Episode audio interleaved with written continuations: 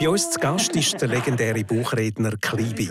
Mittlerweile im Ruhestand schaut er zurück auf seine Karriere und auch ganz dunkle Zeiten. Wenn beide Krebs haben, oder? Und äh, bei einem Schlaganfall sowieso. In dem Moment, wo das passiert ist, äh, bist du wehrlos, oder? Klibi mit der Garli. Fenster zum Sonntag. Ja,